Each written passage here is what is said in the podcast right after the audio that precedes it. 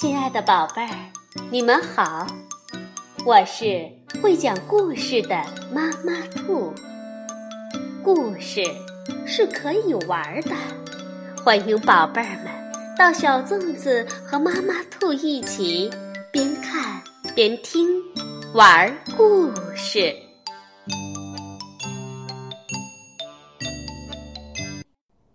宝贝儿，晚上好，欢迎收听妈妈兔的花样故事。今天我们来讲一个关于成长的故事，《云彩面包之成长面包》，是由少年儿童出版社出版。一个下雨的清晨，一朵云彩被风吹下，挂在了树梢。好奇的小猫姐弟红贝和红西，把树梢上的云彩带给了妈妈。妈妈用牛奶把云彩和好、发酵、加盐，然后放入烤箱烘烤。四十五分钟后，烘烤好的香甜可口的云彩面包漂浮在空气中。云彩面包之成长面包。红西每天都会量一下自己的身高，他希望自己能比姐姐红贝高一些。哦，比红贝还差好多，红喜很失望。什么时候他才能和红贝一样高呢？吃午饭了，红西很挑食，把青椒挑到了一边。妈妈说：“红西，如果你想长高，就得多吃一些蔬菜。”可是，我不喜欢吃青椒。红西很为难的看着青椒，吃了一小块儿。好难吃哦。红西不情愿地嚼着青椒，哼，到底是谁发明了难吃的青椒？吃完午饭，红西一个人在家。这时，敲门声响起了。呃，阿力叔叔，红西开心地迎接阿力叔叔。哎。阿力叔叔长得好高啊！红西说：“阿力叔叔，我怎样才能像你一样高呢？”妈妈说要吃很多蔬菜，可是我不喜欢吃。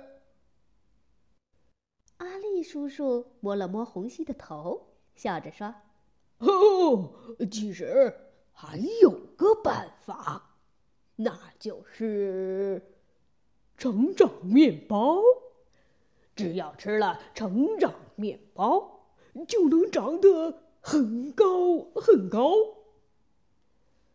红西高兴极了，他和阿力叔叔一起来到菜市场，购买制作成长面包的食材。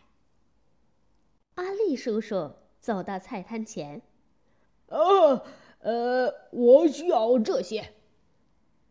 红西见了却很担心，呃，那不是青椒吗？他最讨厌吃青椒了。